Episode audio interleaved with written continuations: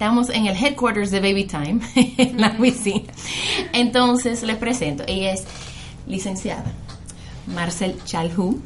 Ella es psicóloga perinatal que abarca, eh, su servicio abarca desde el embarazo y el posparto, lo, cual es sumamente importante para las madres. Eh, para esas, esas futuras madres, mujeres, no solamente ese acompañamiento físico necesario, sino todo un acompañamiento emocional durante esa etapa de transición y de cambio que es el embarazo.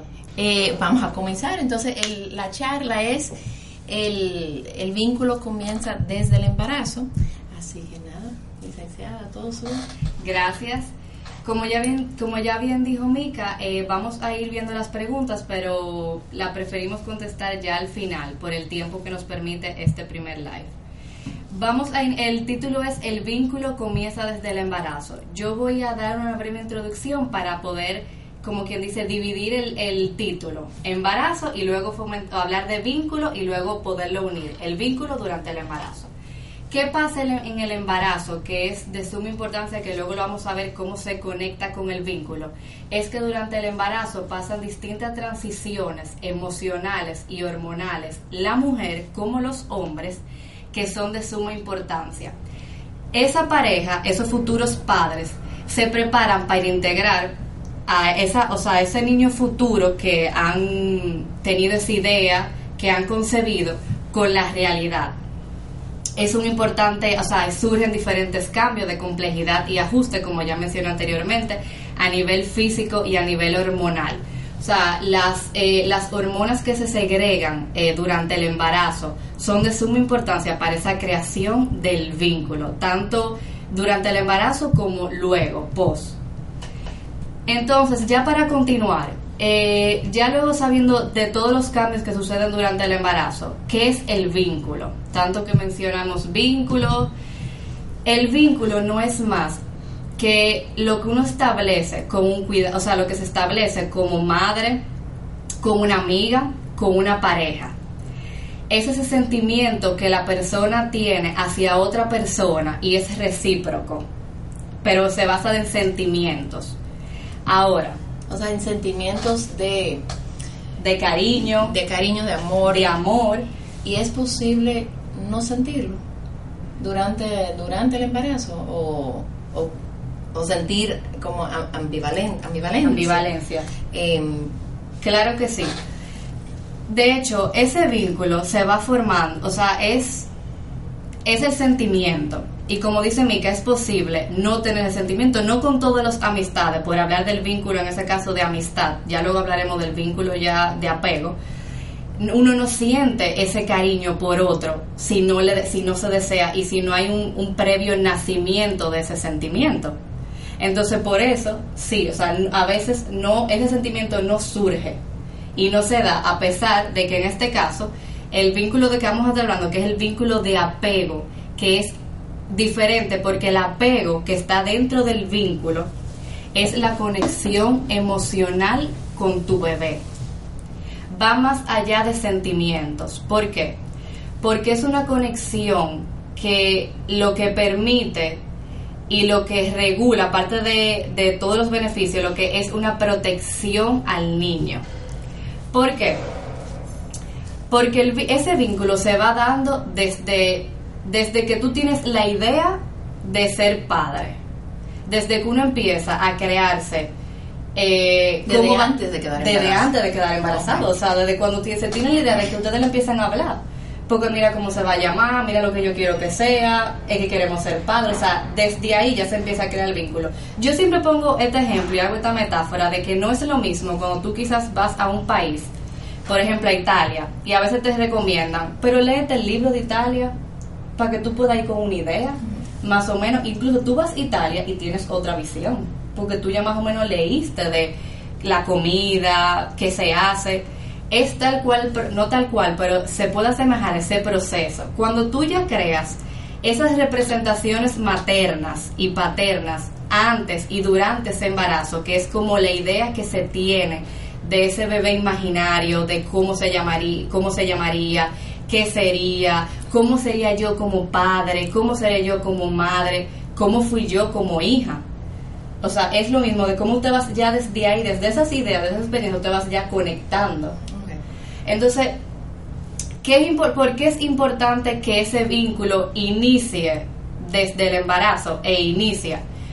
Porque así mismo como hay un sinnúmero de hormonas y de funciones ejecutivas sumamente complejas, el cerebro de ese feto se va desarrollando a lo largo que va pasando, o sea, van pasando los meses.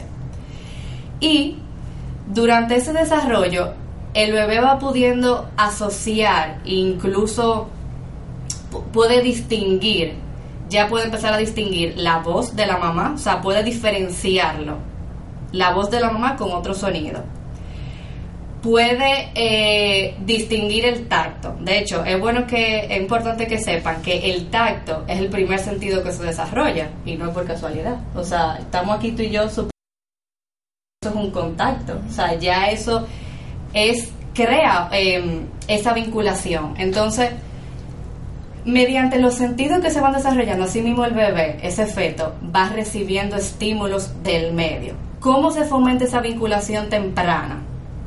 Por ejemplo, desde el primer trimestre, desde el simple hecho de tú ya saber el sexo y luego tú iniciar con el nombre del niño, ya ahí tú empiezas una vinculación. ¿Qué pasa en el caso de personas que no quieren saber el sexo? Que no quieren, que, o sea, mi hermana, por ejemplo, que, está embarazada, no, no ha querido saber el sexo, es más difícil, tú crees, hacer un eh, crear el vínculo con sus bebés? ¿O es más difícil como...? Eh, no necesariamente no vaya a pasar, pero sí hay una hasta sí hay una realidad de que el hecho de la intriga de, de no saber por ejemplo con identidad al dirigirte a, o sea al feto que está dentro de ti. Al bebé. Al bebé. Que yo la tengo que aterrizar bebé. Al bebé que está dentro de ti. Se puede hacer un poco más difícil que tú luego hagas la conexión, pero claro que se puede dar de igual forma. Lo recomendable es que uno pueda identificarse, incluso pueda, o sea, pueda tener la elección del nombre. Eso es una de las, de las eh, actividades que pueden fomentar ese vínculo. De hecho, siempre recomiendo que la elección del nombre se haga con su pareja. ¿Por qué? Y ahí voy a hablar un poquito de eso. Si ven que me desvío, Mica está aquí que me puede volver a centrar. Pero la elección del nombre tan importante en pareja porque el papá, a esa, a esa pareja, a ese padre, se les resulta un poco más difícil la vinculación por el sentido de que ellos no lo tienen dentro. Y ellos no están sintiendo cambios y no están viendo cambios en el primer trimestre. No ven cambios en el primer trimestre ni en el segundo. Ellos simplemente, o sea, tienen la experiencia mediante los ojos de, de la pareja, o sea, de esa futura madre. Y por eso es tan importante que el papá tenga un rol activo, pero activo instrumental, en el que se pueda, eh, o sea, asistir a las ecografías, pueda tener el chance de que cuando bebé se está moviendo lo pueda sentir en la barriga. ¿Por qué? Porque eso lo materializa, eso como que lo concretiza. Lo concretiza y aparte de eso, para él lo hace más real. O sea, para la mujer que lo tiene dentro, ya de por sí hay un proceso de diferenciación. Desde que el bebé da su primera patada, que es, que la, esa mujer lo siente, ya eso es otro mecanismo en el cerebro que dice, espérate, eso es otra persona. En algún momento va a haber una separación y sé que tengo que crear, o sea, una separación y tengo yo que hacer ese puente para volverme a unir. O sea, porque ya no lo tengo aquí. Pero con el padre, en este caso, esa mamá es la que la que es como si fuera un triángulo, la que permite y la que ayuda a que ese vínculo pueda ser más eh, fácil para, para, para esa pareja. Porque ella es como la que la del centro, o sea, el bebé, ella es un espejo para el bebé. O sea, esa mirada que tanto hablan es tal cual, o sea, el e, ella representa ese espejo donde el bebé se mira, que es en sus ojos, y empieza a crear ese mundo de ese bebé. Entonces, por ende, la madre tiene que ayudar a integrar a esa pareja en ese mundo donde lo que ellos dos ahora mismo están creando. Mira, mi, con el embarazo de mi hermana, ahora, eh, desde que salió embarazada, ella solamente, o sea, la, el bebé en ese, en ese momento, porque ella no sabía que eran dos, ese bebé ocupaba toda su capacidad mental Y mi padre me decía, oye, qué raro, o sea, tu hermana solamente habla de los niños y del embarazo. Y yo, pero claro, papi, o sea, es algo normal, porque ese bebé es parte de su cuerpo y ocupa un, un plano físico y un plano emocional en su cuerpo. Y, y los padres no tienen eso. Entonces es como un poco difícil para ellos entender que nosotras nos obsesionamos con los niños, pero es que están ahí, están ahí con nosotros. aún así, o sea, porque es bueno resaltar, esa pareja, ese hombre también tiene cambios hormonales y de hecho hay un síndrome que está descrito que dicen, ay, que mira, tú, tú quizás lo has escuchado cuando dicen, pero mira, él tiene la barriga, la misma barriga que le El síndrome de, de, Y eso es algo que está descrito, de que realmente sienten empatía por su pareja y pueden sentirlo, o sea, físicamente, o sea, le, puede dar malestar, aumentan de peso. Es algo real, ¿eh? Sí, sí. Yo conozco varios. Es algo real de qué pasa. y eso, y, o sea, eso explica el por qué ellos lo viven de esa forma tan externa. No lo, o sea, no se pueden conectar de forma interna porque no, no pueden, o sea, simplemente no lo tienen dentro. Entonces, por eso es tan importante que ellos se puedan ver involucrar al 100%. Desde la elección del nombre para continuar como la preparación del nido, como dirían, que es esa habitación. Eso hay gente que, bueno, ya incluso hay, la mayoría de personas le dan esa importancia, pero eso no, o sea, quizá la persona lo ven que, ah, no, que la decoración, pero a nivel psicológico y a nivel de fomentar ese vínculo es, es más importante de lo que la gente piensa. Esa creación y formación del nido, de, así, se, así se llama en términos psicológicos, pero es la creación de la habitación. Y poder ahí también em, que ese padre se ve involucrado, desde la elección del color, porque que era como yo decía, no es lo mismo cuando viene ese integrante nuevo, que ya tú te hiciste una idea, unas representaciones con tus experiencias pasadas, con lo que piensas de ahora, con tus expectativas, con tus ideas, a cuando estás en blanco. O sea, se te dificulta realmente hacer esa conexión. ¿Y cómo, qué recomendación tú tienes, Marcel, para madres que quizás no sienten ese vínculo? Porque con mi primer embarazo, o sea, yo sabía que era recomendable hablarle a la bebé, hablarle a la barriga, pero yo sola yo decía, hola, o sea, me sentía me sentía ridícula, o sea, de verdad me sentía ridícula. Hello, hay alguien ahí. Eh, yo la empujaba y me pateaba, pero yo no sentía como esa esa conexión. Entonces yo me preguntaba, obviamente yo no manejaba nada de esta información, pero yo no lo conversaba con mi esposo. O sea, eso yo no lo admitía, no lo, no lo, no lo verbalizaba. Eh, pero yo dentro de mí yo me preguntaba que por qué yo no siento, obviamente siento que ella está ahí, estoy consciente que ella está ahí, pero yo no sentía como ese ese esa conexión. esa conexión. Sin embargo, él sí lo sintió y él hablaba con la barriga todos los días y desde que nació la vio y, y, eso fue amor a primera vista y a mí se me dificultó mucho más. Ok, mira, lo primero es que todo lo que yo estoy diciendo es en un plan idóneo, vamos a irnos por ahí, de que es algo que sería todo lo más ideal. Como bien saben, hay ciertas situaciones y el embarazo es un, hay muchos cambios emocionales que pueden dificultar que tú puedas tener quizás en un momento determinado esa conexión con tu bebé. O sea, en el sentido de que probablemente si tú en un momento de tu vida en el cual llegue el embarazo, has pasado por X situación, una pérdida, un duelo, una muerte, un fallecimiento, una separación, eh, un divorcio. O sea, son procesos emocionales que pueden eh, afectar, por decirlo de, una forma, esa conexión. ¿Por qué? Porque tú emocionalmente, incluso, o sea, tu tanque emocional no está al 100%.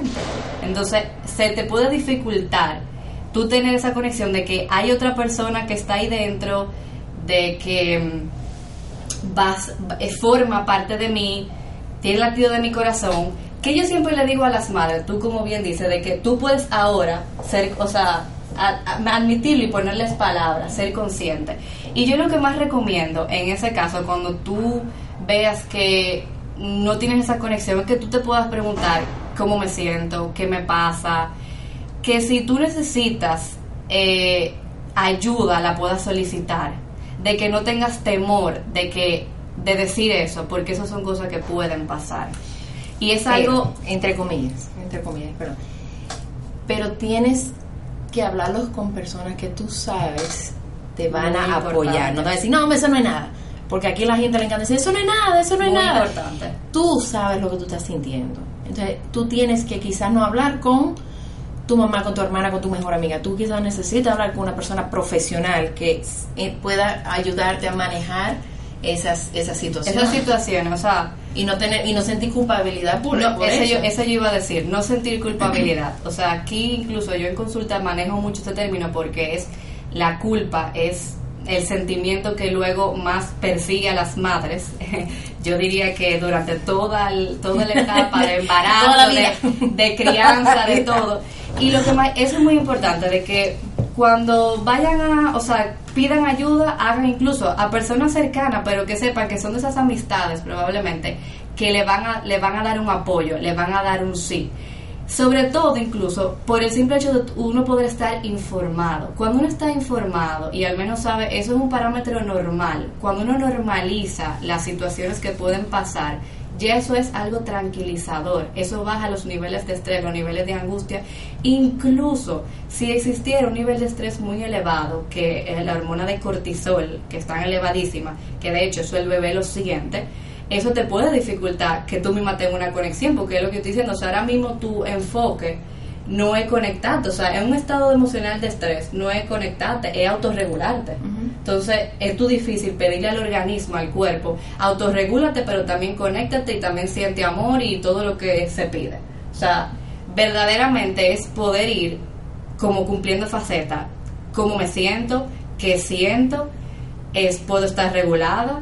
Y oigan, no es que van a hacer un embarazo así, lineal. Es que eh, el nada en la vida es lineal. De hecho, siempre digo que aquí tengo algo cerca, cómo nosotros vemos el corazón en una en un tablero. O en sea, una ecografía. en una ecografía, cuando nosotros, ¿qué significa estar vivo? ¿Es así?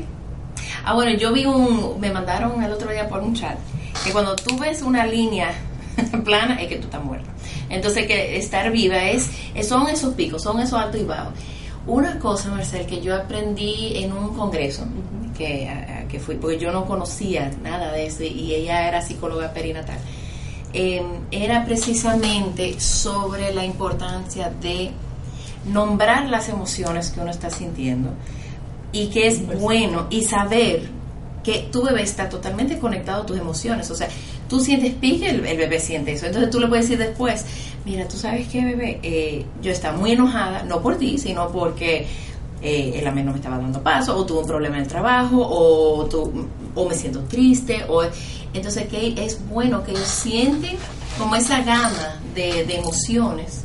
100%, o sea, eso que tú dices es algo incluso hasta terapéutico, o sea, el hecho de poder ponerle nombre, y yo siempre le, le agrego más, ponerle nombre y apellido a esa emoción. Esto es uno un sabe, o sea, uno sabe a qué se refiere esa emoción, lo que pasa es que es difícil tú abrir esa cajita de Pandora y poder incluso verbalizarlo, pero hagan la prueba, o sea, el simple hecho de tú sacarlo afuera ya es algo que marca diferencia y que cambia.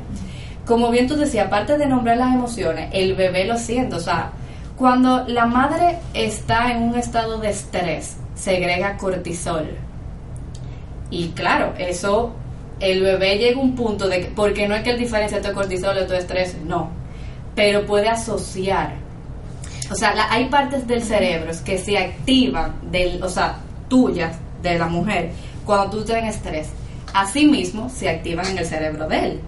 Entonces, cuando hay emoción, o sea, felicidad, que pongo siempre mucho el ejemplo de que a veces me dicen las mamás, ay, eh, me dio una patadita porque llegó, eh, llegó su papá, o sea, llegó mi esposo. Pero eso probablemente porque tú te pusiste feliz. Y esa oxitocina empezó Esa oxitocina fluir. ahí mismo. O sea, esa oxitocina, que es la hormona que se segrega de bienestar, de placer, ahí empezó ya, boom. Y así mismo, el cerebro del, del- de ese bebé también tiene ese cambio, o sea, lo puede percibir.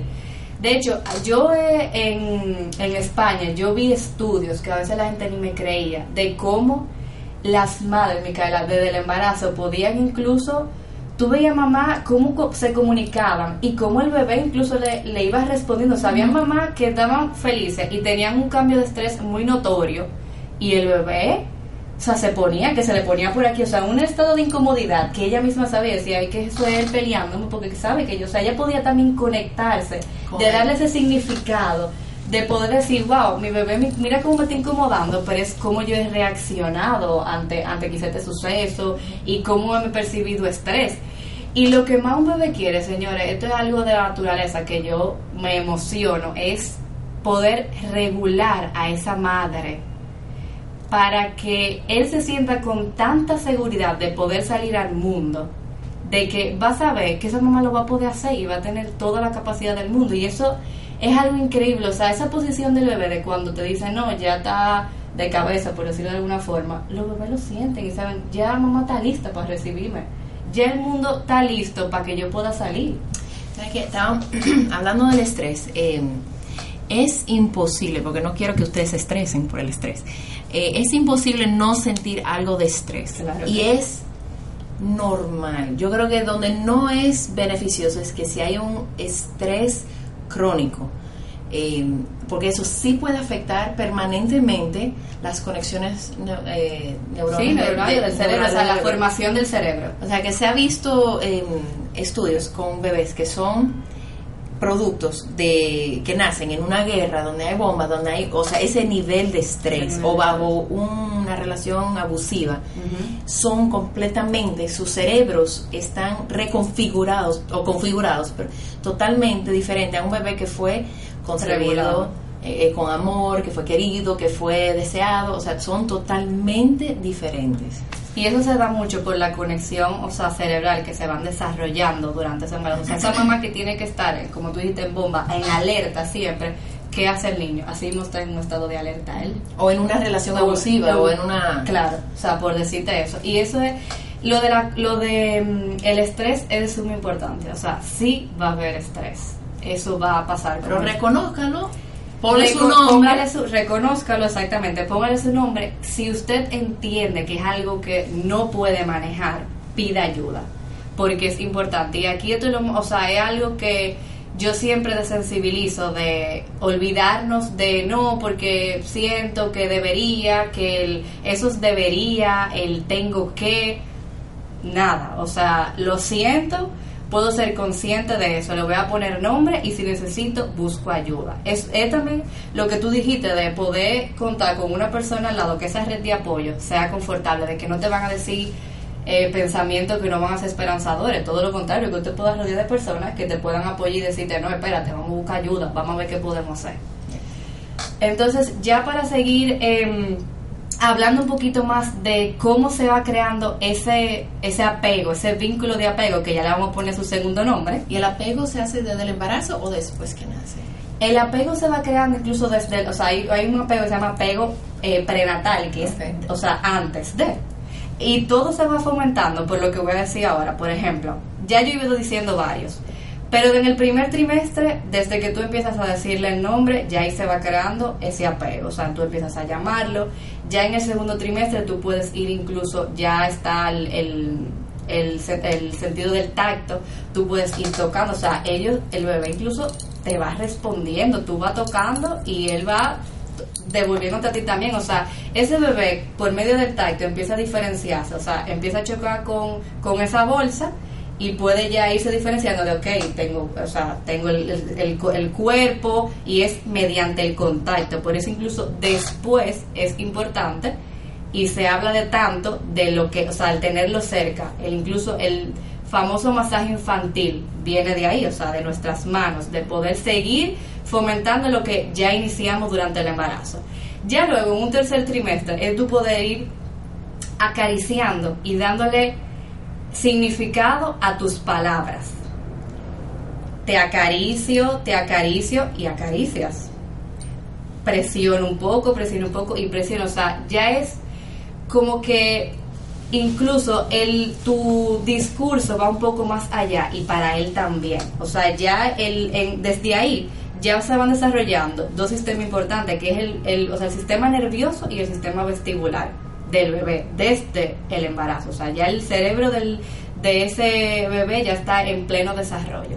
El, el sistema vestibular, porque El nervioso lo, el de movimiento. El de movimiento, porque a partir del quinto mes, incluso hay madres que lo han, lo han hecho, el, el moverse, el balancearse en una mecedora, eso le va dando un sentido a ese bebé.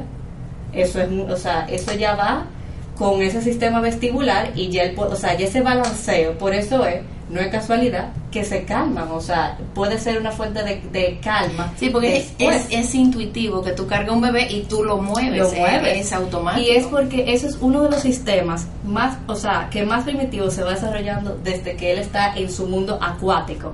Otro, otro, em, el sentido de la o sea, del, del olfato es el único ser que puede, o sea, en un mundo, o sea, en, el, en agua puede oler. Y él diferencia, o sea, los olores, porque por eso diferencia el olor de mamá. Diferencia después de ese calostro. Ha estado conectado por nueve meses y lo único que ha olido, lo único que ha visto, porque puede diferenciar, es todo ese mundo acuático que está dentro de su madre. Por eso él, de hecho, cuando han hecho, eh, o sea, estudios que ponen el, una, o sea, a un bebé, en las palpitaciones del corazón, cómo se regulan cuando está mamá cerca, como su olor, o sea, y su presencia, porque lo diferencia. O sea, pueden irse donde su mamá, por eso incluso los mamíferos, los animales, o sea, se van, pues, porque lo, lo diferencian, o sea, diferencian el, el, el olor, el latido del corazón. No es instantáneo, o sea, me acuerdo mi hija estaba llorando y de repente y llegaba yo y solamente la cargaba y eso era automático. Esa primera mirada incluso es eh, como la describen en los libros, tú que la has podido vivir, supongo que fue también quizás o sea, esa primera mirada de, de cuando te dan al bebé, o sea, de, de cómo tú le ves sus ojos, o sea, tú ya ves lo que es real. Mira, con la con mi primera hija no tuve esa experiencia porque no tenía la conciencia. Con la segunda que ya yo conocía de esta información y le iba hablando durante todo el embarazo, o sea, ella eh, llegó de sorpresa, pero la iba como quiera estaba en planes Ujú. buscarla, eh, la íbamos hablando, le íbamos eh, yo le iba narrando de mi día, mira, ahora vamos para el salón, o va- estamos comiendo, ahora mami se está bañando, te queremos mucho. Y de repente, cuando la vi por primera vez, que conectamos, y Ujú. le dije, ah, pero tú eres, ella se llama Miranda, tú eres Miranda, y usted, ella me miró y hizo así, y se Como que, sí, yo soy. Y yo dije, pero eso, ella, ella, me- ella me acaba de sonreír, eso no es normal, eso no puede ser. Y yo la miraba sonreír, tú me sonreíste y me sonríe otra vez. Entonces, es una bebé que sabía, o sea, la, la, la diferencia de estar presente en el embarazo y de estar conectada eh, era increíble con, con, o sea, como yo me sentía como madre. Eso influye mucho. Dos cosas que quiero, voy a coger eso, después recuérdame esa idea. Y otra cosa es que tú lo mencionaste ahorita, ahorita, perdón, es el hecho de que la gente encuentra que eso es hasta ridículo hablarle a la barriga, pero es que da sentido. Da sen- le empieza a dar sentido, te empieza a dar sentido a ti para tú poder iniciar ese rol. Ustedes pasan, o sea, las, las madres primerizas pasan de su rol como mujer, de pareja, de hija, de nieta, de sobrina, de todo, con sus mochilitas, como yo siempre digo, y lo uso mucho en terapia, con cada una de sus mochilitas, su experiencia, pasa, van a ser madres. Entonces, el ir dando sentido, incluso desde el embarazo, el tú poder, como tú dices, el tú poder decir, el tú poder comunicarle tu día, eh, tanto lo bueno como lo malo, incluso yo recalco en cuando te sientes triste, díselo, o sea, coméntaselo en el sentido de, de que lo puedes, o sea, puedes todavía, puedes hablarle y sobre todo ponerle sentido a lo que tú estás sintiendo, que ella está conectando, que tú estás agregando cortisol en ese momento, pero tú le das sentido a que no tiene nada que ver con ella y como que ya le pones palabras, o sea, existe que tú te puedes ir regulando mediante la palabra, mediante darle el sentido a cómo te vas sintiendo. Otra cosa que es también importante con ese aspecto, que señor, está demostrado, es la famosa música. Que a veces me preguntan, no, que yo me encuentro ridículo poniendo el audífono, música. Los primero los beneficios de la música son múltiples, que ya eso sería otro tema. Eh, ¿cuál, cuál música? Música clásica, Ok. que es lo más recomendable. Ahorita le ponemos un una cosa al pobre bebé. música clásica es lo más recomendable y eso sería después porque son por las ondas, o sea, por por lo, eh, o sea, por la misma música, las ondas y la alfa que van. Yo no sé mucho de música, pero sí tengo conocimiento de los beneficios, que ya como le digo, eso pudiera ser otro tema. Pero han hecho estudios de cómo luego el bebé las reconoce, incluso se calma en cuando se pone O, esa o una canción también. que o le una cante. canción que le cante, eso, eso es incluso más bello todavía. Que le canten a la Una barriga. canción, eso es súper lindo. Tu bebé no sabe que tú no afines bien. O sea, tú puedes cantar y cuando nace tu bebé, tú sigues cantando y tu bebé se va a quedar como... O sea, reconoce eso y lo... lo o sea, lo ayuda. Claro, lo ayuda. No nada más eso, de que tú le puedes, o sea, cantar y luego ese momentico que tú tenías con, contigo y con tu bebé durante ese embarazo, lo puedes utilizar bañándola en alguna de tus rutinas que tú quieras implementar con ella. Que tú quizás, con ella o con él, que tú puedas eh, quizás transmitirle tranquilidad y, y, mm, que sea momento de tuyo y de ella, o sea, tuyo y de tu bebé. Eh, Hacen una pregunta por aquí, Sí, pero yo lo iba a, a cambiar Ajá. un poquitico la pregunta. Eh, ¿Hay algún límite de tiempo para establecer un vínculo con un bebé, con un bebé o con un hijo?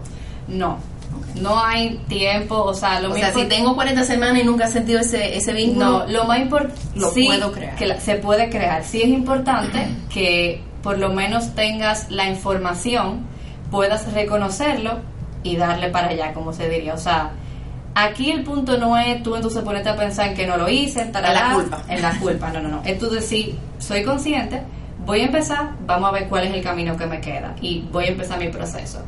Y poco a poco ir, o sea, ir tú eh, ayudándote a ir por da- a ir formando ese vínculo, pero no hay tiempo límite. Ok. De hecho, ya luego de que el bebé nace, que es el vínculo de apego, que como dijo ahorita, el apego es la conexión emocional con tu bebé y luego ya puede ser un tema bastante arduo y extendido hablar de apego. Pero, ¿qué es lo más importante del apego? De ese vínculo que ya sabemos que se llama apego, porque es la conexión emocional con tu bebé. Lo más importante es que lo que la diferencia de los otros vínculos es que este no necesariamente, o sea, no necesariamente no, no, no es recíproco. Tú no esperas que el bebé te responda. ¿Por qué no? O sea, no, no O sea, que el el bebé, bebé- te regule a ti. El bebé no se apega a ti. Nosotros No. sí nos apegamos al No, no, no, no, ellos sí se apegan. No que no se apegan, sino que no es recíproco en el sentido. ¿Por qué? Porque el apego, ¿cómo funciona? Le voy a ir explicando, que es sumamente fácil. Cuando el bebé está en un estado de estrés, porque ahí es donde más se va creando el apego, el bebé que hace en ese momento Llora. su el llanto, porque es su forma de expresión. Entonces, hay dos términos: sincronía y disponibilidad de esa mamá. Esos dos términos están muy eh, ligados a ese estado de ánimo de la mamá. Una mamá con un estado de ánimo regulado de forma positiva va a tener la suficiente sintonía o sea, sincronía para poder reconocer esa necesidad y ese estado de ese bebé. Poder diferenciar el llanto. O sea, ¿qué quiere mi bebé? Entonces, de acuerdo a esa respuesta que le da esa madre, ese cuidador principal a ese bebé, el bebé va creando ese apego. O sea, tú, el bebé hace el llanto en una situación de estrés. La madre O sea, el responde. bebé, el bebé de cinco semanas está llorando. La madre tiene esa sincronía, esa, esa, esa disponibilidad de poder eh, estar, o sea, Responderle al llanto. estar, eh, eso mismo, o sea, es responsiva a ese llanto, a- pero sobre todo a poder diferenciar de qué es el llanto, porque ahí es que el bebé se va a empezar a regular, de decir, espérate, yo lloré, pero mamá entendió que por hambre, no entendió que porque estoy pupú, ahí es que la diferencia. Pero eso llega porque al principio Claro, la madre, la ma- al segundo día tú no vas a saber. vas a saber. Y, A ver, óyeme, y el bebé eso también lo entiende. Incluso aquí tampoco está, o sea, es importante la diferenciación del llanto. Pero con el hecho de un, como tú dices, gracias por decirlo, con el simple hecho de que un inicio uno pueda ser responsivo a ese llanto, a esa necesidad, ante, ante niveles de estrés, ahí es el otro término. Es cuando el bebé siente un estrés, se dispara, es regulado por ese cuidador principal y ahí se va creando ese, ese puente de seguridad. Porque lo que iba a decir ahorita es que ese apego lo que fomenta es protección y seguridad a ese bebé.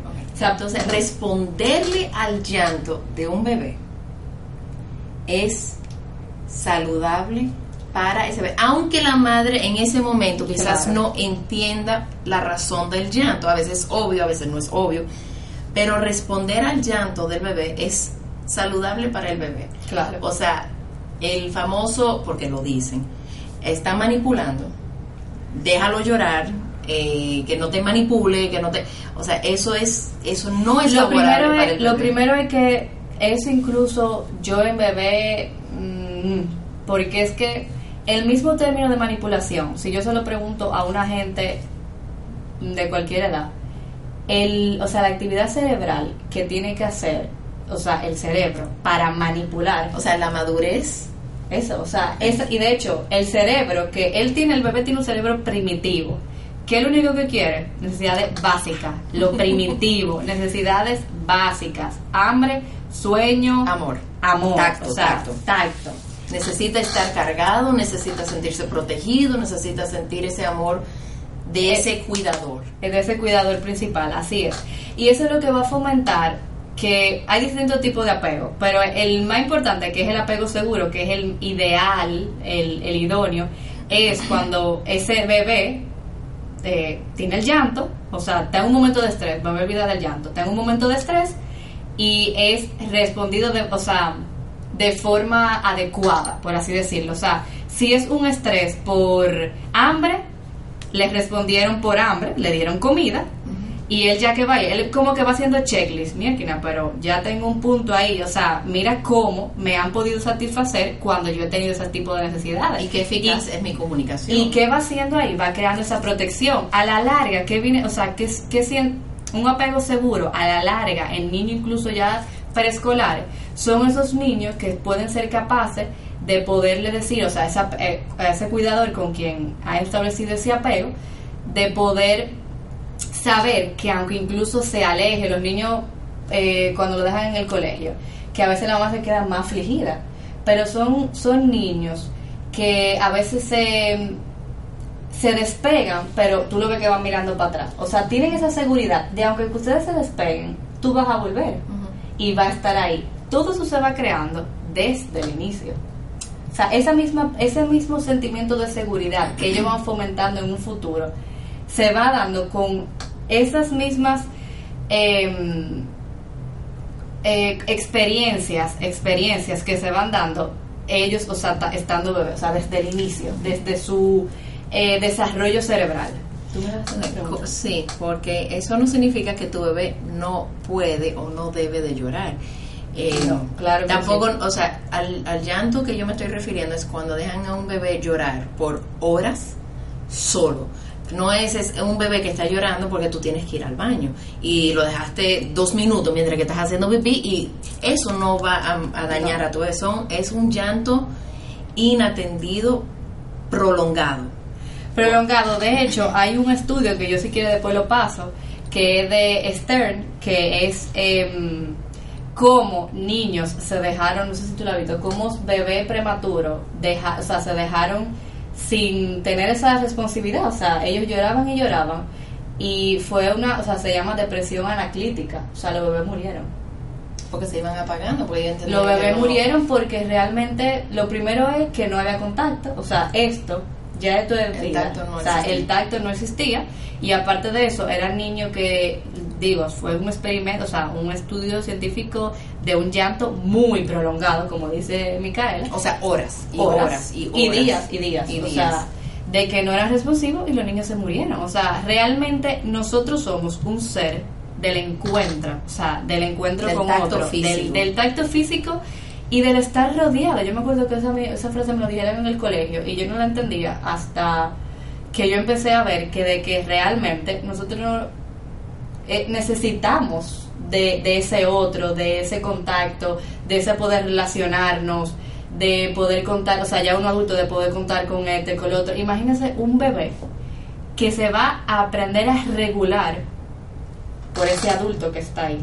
por ese cuidador principal. ¿Qué otras cosas para seguir abundando en que da, es de suma importancia en ese vínculo? El famoso piel con piel. ¿Por qué? O sea, ya he ido más o menos diciendo de por qué es tan importante ese piel con piel las primeras horas. Yo creo que no me voy a cansar de decir de que ojalá... Y los bebés no se van a congelar. No, no se van a congelar. Miren, a mí me lo decían allá y yo mostraba incluso hasta ciertas resistencias, hasta que yo decía, pero es que es verdad, o sea, después se le van a poner la ropa que quieran, incluso no tienen... ¿Sabes que salió un estudio eh, hace un año, dos años, te lo tengo que buscar, donde se, se observó que el padre, hombre, que pone a su bebé piel con piel dentro de las primeras 24 horas de nacido su bebé, se le reconfiguraba el cerebro para estar como más más sensible, más sensible a, ese, a ese bebé. Sí, pero sobre todo por, por lo que se va segregando en ese momento que se da. O sea, la hormona que le van diciendo a ese papá, le manda ese mensaje directamente y hay hormonas de ternura, de sensibilidad, a que pueda ser sensible a, poder entender lo que ese bebé le quiera decir en el momento, o sea, de como lo que decía ahorita, de poder de, poder descifrar. Yo menciono el llanto, pero incluso hasta con que la mirada, o sea, los gestos, el bebé empieza a abrir la boca antes de hacer el llanto. Y ya después, la mamá, después, después, no en un principio, se va dando cuenta. O sea, yo he visto mamás que dicen eso es hambre que tiene. Y ya lo van diferenciando, o sea, de que pueden ir dándose incluso ya cuenta de cómo leer, o sea, cómo ir leyendo a ese bebé. Marcel, tengo al, eh, me he encontrado con madres que creen que por el, el comportamiento del bebé, que de repente ya está con su bebé y su bebé se voltea, eh, se voltea, no le quiere mirar los ojos, o sea, no mantiene como un, un contacto con ella. Ellas entienden que el bebé no las quiere o el bebé em, quiere, prefiere a otra persona a ella. Entonces ellas lo toman, eh, el bebé es, o sea, eso es una percepción de la madre porque el bebé no es capaz de... No. Si el bebé o sea, de no querer. No, o sea, el término no querer aquí ni siquiera lo utiliza. O sea, el bebé no es capaz de tu poder. El término. sí, pero, no me quiere. Exacto. Pero sí es algo cierto, real, de que el bebé puede eh, identificar esa, o sea, ese estado emocional de la madre.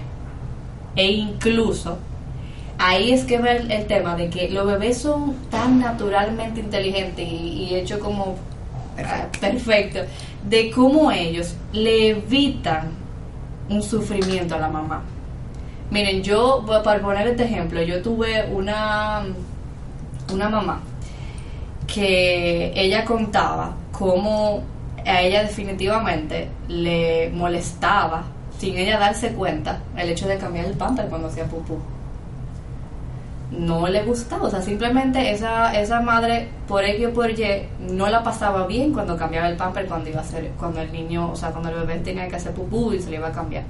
¿Tú sabes cuál fue la respuesta de ese bebé? ¿Tú no lo vas a creer? No, no evacuaba con él. No evacuaba. No, no evacuaba. se estreñó, se, se, aguantaba. Y todo sucedió porque llevaron a consulta un bebé con un estreñimiento crónico y por, o sea, yo... O sea, él quería complacer a la mamá no, aparte de que no me quería complacerla, o sea, él evitaba, que es lo que se evita, ese sufrimiento de esa madre. Porque los bebés lo que quieren son madres reguladas, que puedan emocionalmente estar estables, sin decir que vamos a estar todos los días en esa estabilidad y en esa perfección, evidentemente. Pero eso es lo que busca, o sea, eso es lo que, porque cuando una, una madre está estable, regular, o sea, emocionalmente regulada, es mucho más fácil que tú puedas conectar. O sea, no es lo mismo tú das un abrazo cuando tú estás triste que tú das un abrazo cuando tú estás feliz. O sea, ahora mismo tú lo sientes, o sea, eso se siente. Y así es tal cual, o sea, los bebés van fomentando esa, esa, esa misma relación, porque así mismo como tú lo estás conociendo a ellos ya de manera real, ya separado, así mismo van ellos también haciendo esa relación contigo. Pero tú que habías dicho anteriormente a eso del... de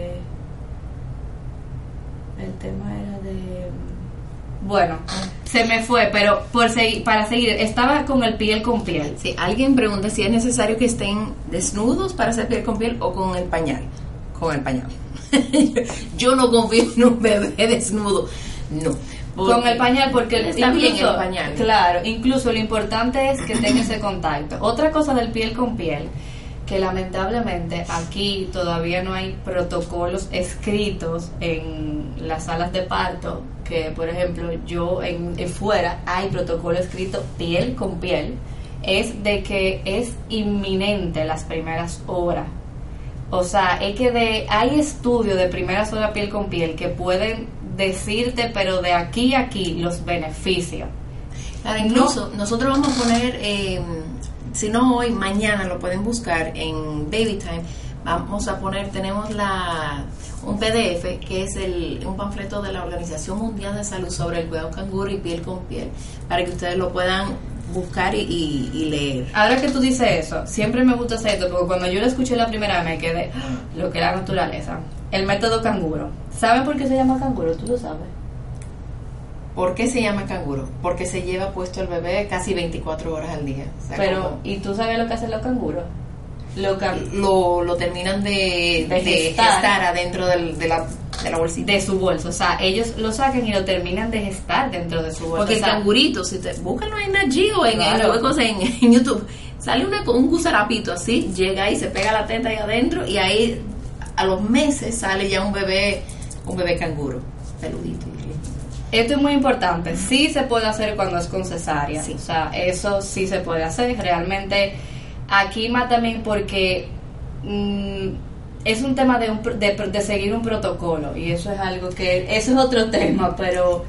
Em, eh, tenemos que casi, casi en dos o tres minutos cerrar, lo vamos a volver a abrir para que el live no se quede a mitad, pero eh, hay muchas madres también, que, que, no, que me quería ir un momentico por el, si es cesárea o si es parto, puede ser piel con piel. Si no es instantáneamente después del parto, aunque se puede, aunque sea cesárea, pero si tu clínica o tus médicos dicen que no, que por política y toda la porquería que dicen, eh, no se puede hacer, no significa que cuando tu bebé llega a la habitación, tú no lo puedes hacer.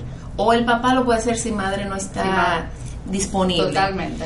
Y quería tocar el tema de, la lactancia. Porque hay madres, porque todo el mundo dice, no, ese es un vínculo hermoso, eso es lo que crea el vínculo, la lactancia.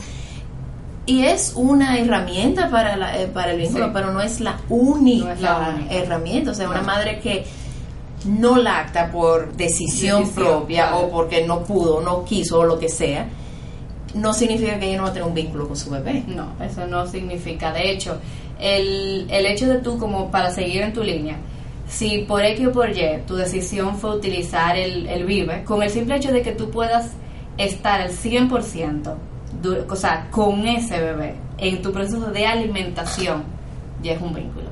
O sea, el hecho de que ustedes puedan estar mirándose fijamente, o sea, ojo con ojo, mediante se están alimentando y que ella sepa que tú, o sea, que esa, esos brazos están ahí, ya es vínculo. O sea, evidentemente, claro, es una herramienta lo otro, tiene también beneficios, pero no deja de quitar eh, que una madre pueda tomar una decisión como es el vive y que también pueda tener su vínculo.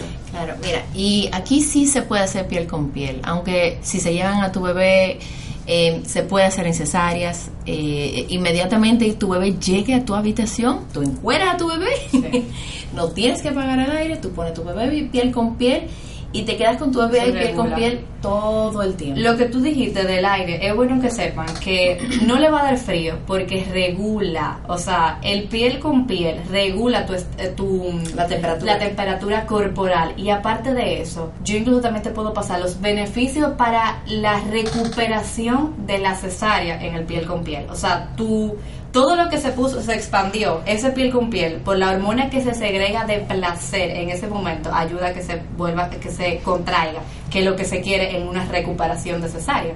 O sea, hay un sinnúmero de beneficios del piel con piel, tanto de cesárea como de parto natural. Mira, vamos a cerrar entonces el yo creo que el tema de pedir piel con piel aquí en República Dominicana o en cualquier parte del mundo es saber que tú tienes el derecho que tú lo puedes exigir.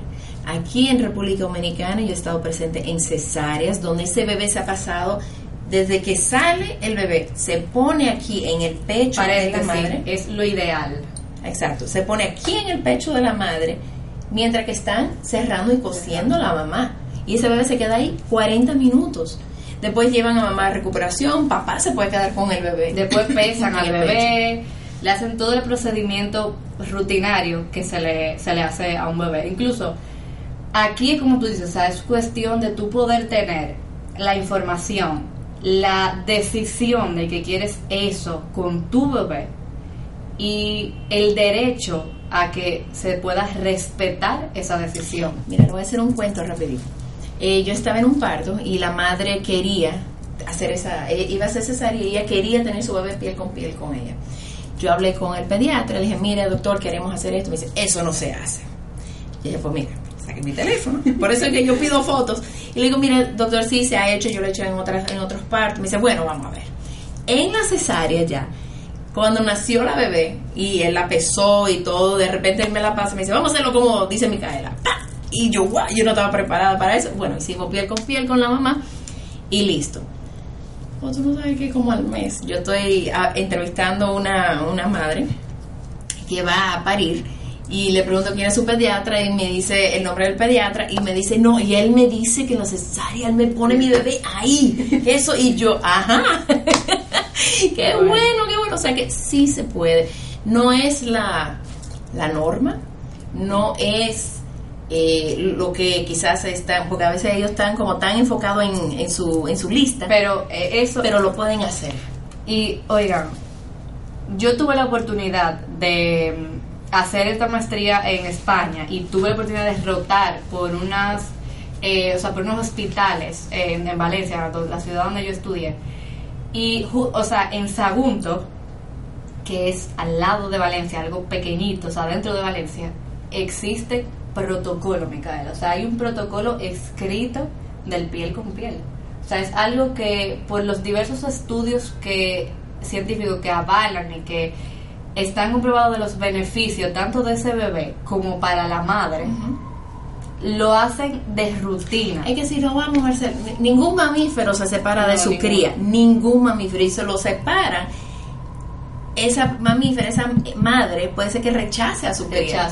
Nosotros no lo hacemos porque nosotros tenemos por lo menos el intelecto de saber, no, ese es mi hijo, aunque no lo, aunque no lo sentimos, ese esa euforia, o sea, de, ay, yo soy ese mi hijo, a veces no, a veces no lo sentimos y no significa que tú eres mala madre ni, ni que no lo vas a sentir. Em, pero nosotras sí, se supone que nosotros aceptemos que se lleven a nuestra cría por horas. Horas. Innecesariamente, porque un bebé que nace sano, de una madre sana, debería ser ahí, estar junto con su madre, donde más estable se va a mantener físicamente el bebé. Claro que sí. Eh, o sea que nada, ustedes están en el derecho de exigirlo. Si no lo hacen en tu clínica, busca otra clínica, cambia de pediatra, cambia de doctor. Eso es muy importante. O sea, el doctor Miren, yo mismo por experiencia personal, yo eh, ahora que llegué al país eh, busqué un ginecólogo. Y yo tardé tanto en buscarlo porque yo decía, yo quiero un ginecólogo que yo me quede con él para cuando yo tenga mis futuros hijos.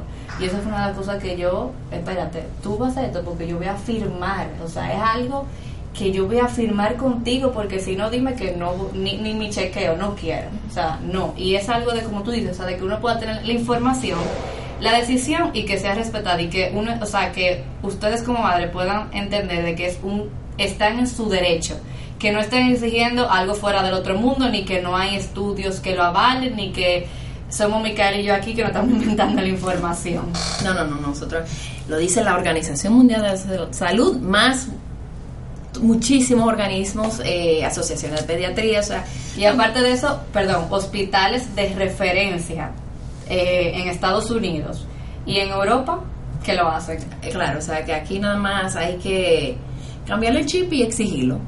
Eh, yo creo que ya debemos de ir como cerrando y este live se va a quedar guardado por 24 horas. También lo estamos grabando un podcast, o sea que ya desde que yo aprenda cómo compartirlo con ustedes, lo vamos a compartir, pero lo tenemos grabado.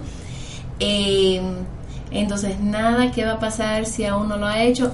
no pasa nada. Tú lo puedes empezar a hacer cuando llegues a tu casa o, o no piensen de que En lo que no he hecho. no han hecho. Pueden empezar desde ya. Si no han hablado con su bebé, pueden empezar desde ya. Si ya tu bebé nació, empieza desde ya. Todo, y los bebés son muy eh, forgiving, muy, Sí, así mismo es. muy receptivos Receptivos. a... a recibir ese amor, A ese cariño, amor. esa receptividad, esa disponibilidad.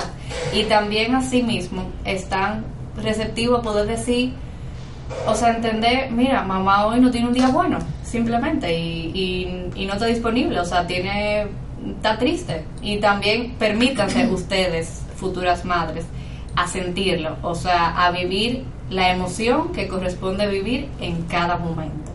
O sea, no se sientan culpables ni se la- la- lastimen ustedes mismas por en ciertas ocasiones sentirse triste o no sentir quizá una emoción, una euforia, como dice Micaela. O sea, realmente aquí el poder darte el permiso de sentir lo que conlleva en ese momento. Así que nada, eh, te agradezco muchísimo, Marcel. Y, nada, ella, yo vamos a estar compartiendo la información de, de Marcel. Si alguna de ustedes la quiere contactar, puede ser Sí. virtual, como puede, puede trabajar con. Hemos tenido much- bastante clientes que eh, la referimos, tanto aquí como Gracias, en el exterior. Eh, así que nada, muchísimas gracias a ustedes por conectarse. Eh, de nuevo, va a quedar el live grabado por 24 horas y estamos eh, grabando esto en un podcast que lo vamos a compartir con ustedes. Así que nada, buenas noches. Y si haremos otro, yo veo que quieren un- una información de, de los extractores, entonces, entonces esto se va a seguir haciendo. O sea que nada, gracias, Gracias. por conectarse de, de todas partes Ay, sí. y nos vemos muy pronto. Gracias, buenas noches. Bye.